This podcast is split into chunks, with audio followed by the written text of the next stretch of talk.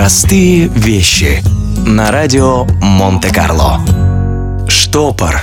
Что общего может быть у такого известного приспособления, как штопор, с оружейным шомполом? Оказывается, именно шомпол, устройство, которое использовалось для извлечения из мушкетов неиспользованных зарядов, послужил образцом для создания первого в мире штопора. Случилось это в 18 веке в Англии.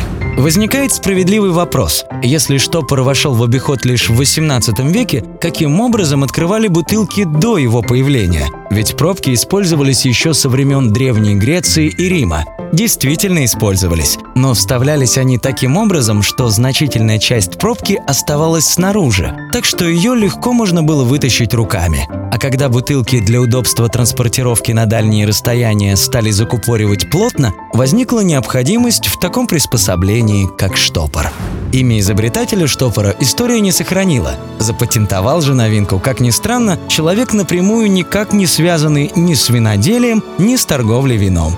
В 1795 году это сделал английский священнослужитель преподобный Самуэль Хеншел.